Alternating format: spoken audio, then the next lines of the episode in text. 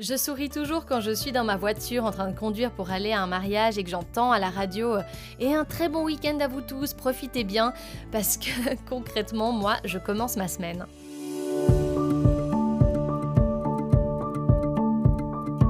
Vous écoutez Honte Colibri, c'est un podcast où on parle création, ambition, entrepreneuriat avec beaucoup de bienveillance. Je suis Sam, je suis photographe de mariage en Suisse romande depuis un peu plus de 7 ans maintenant. J'ai osé, je vis de ma passion, alors pourquoi pas vous? Dans ces épisodes, j'ai envie de vous partager cette expérience, mais surtout celle d'autres entrepreneurs que j'inviterai à me rejoindre pour approfondir certaines thématiques. J'espère vraiment que ces discussions ou réflexions pourront vous inspirer et vous permettre de réaliser vos projets personnels ou professionnels.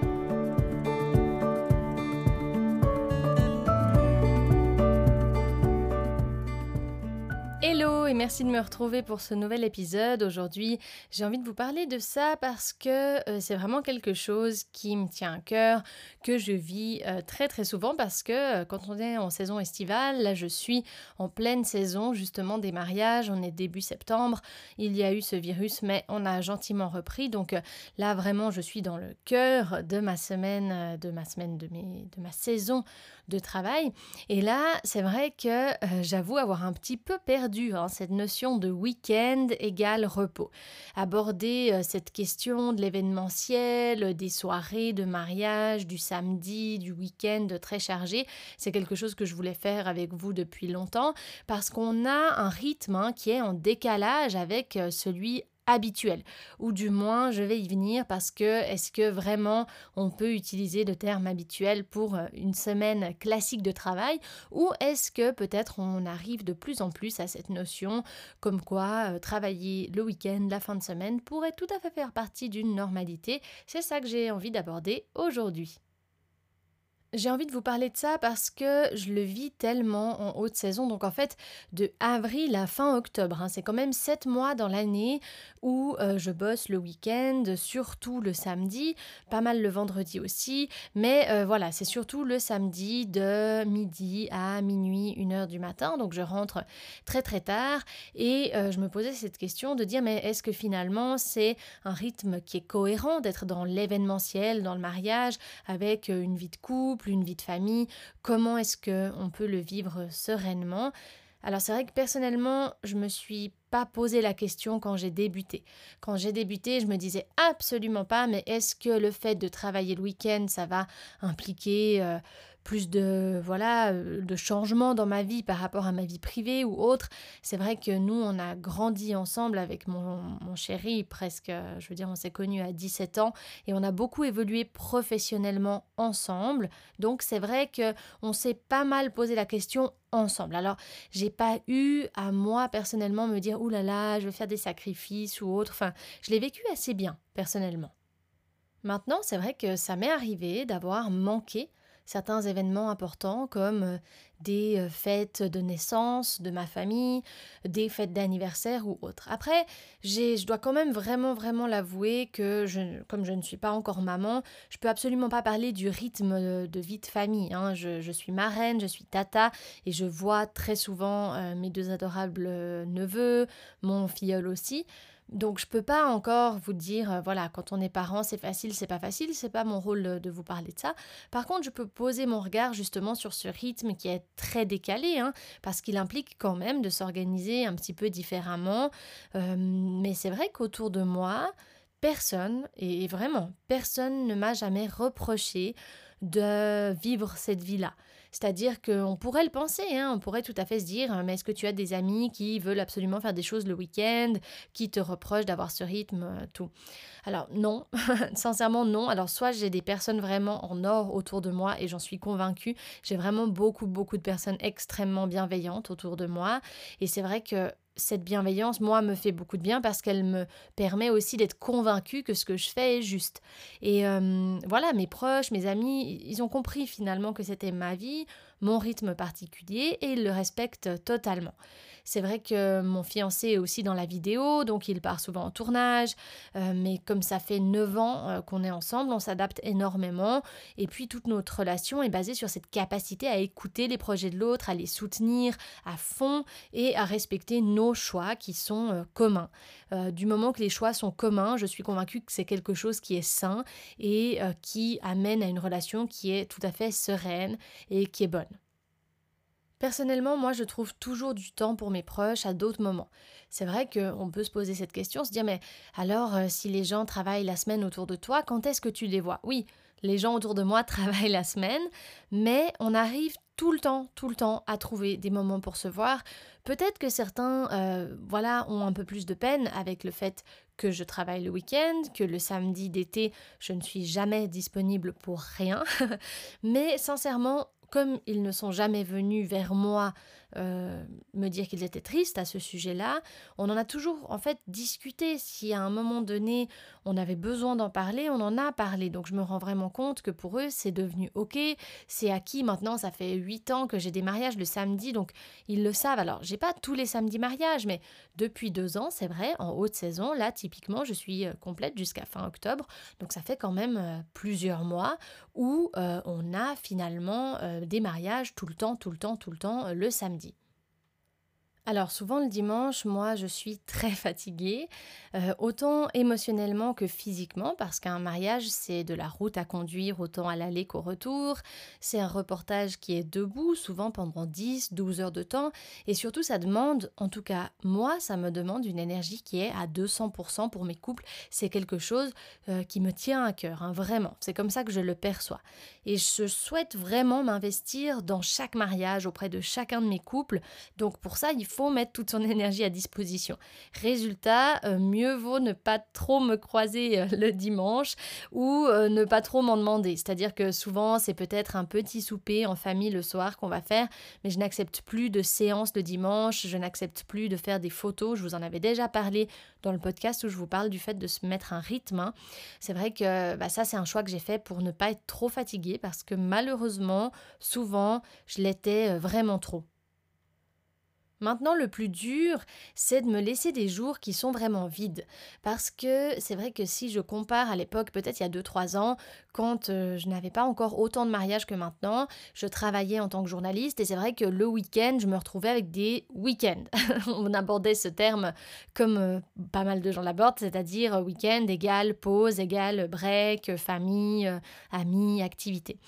Et c'est vrai que là, j'ai pas mal de peine quand même à dire, bon, bah par exemple, lundi, mardi, je ne fais rien, ou ce sont des jours de vide pour justement prendre du bon temps, faire des choses. Pour la, première raison, c'est que les gens autour de moi ne sont pas forcément libres le lundi ou mardi. Donc, qu'est-ce que je fais? Euh, Moi qui suis une pile électrique, je ne peux pas me poser chez moi sur mon canapé et juste me dire, OK, aujourd'hui, je me pose, je ne fais rien c'est vrai que c'est assez dur pour moi. Quand j'en ai vraiment besoin, je le fais. C'est-à-dire que si je suis trop fatiguée, si je ressens le besoin d'aller regarder un film toute la journée, je vais le faire, d'accord? Mais euh, si j'ai toute mon énergie, ce qui m'arrive assez souvent, je dois avouer que j'ai beaucoup de peine avec ça. Euh, j'en parlais à nouveau dans cet épisode où je parle des limites hein, à, se poser. Euh, c'est extrêmement compliqué pour moi de dire non, par exemple un lundi à une séance le soir ou des choses comme ça, parce que simplement c'est un jour qui est encore dans ma tête comme un jour de travail. Je suis encore peut-être dans ce schéma où j'étais il y a une année et demie, deux ans, où le lundi, mardi, mercredi, on travaille. Et c'est vrai que c'est encore un peu compliqué pour moi de me mettre dans ce processus et de dire, ok, à ce moment-là, je prends congé lundi ou je ne fais rien lundi ou mardi parce que j'ai envie de prendre aussi du bon temps pour moi, ne serait-ce qu'aller boire un café en terrasse, par exemple. Parce que c'est vrai que le lundi, mardi, moi j'ai tout de suite envie de retoucher mes photos du week-end.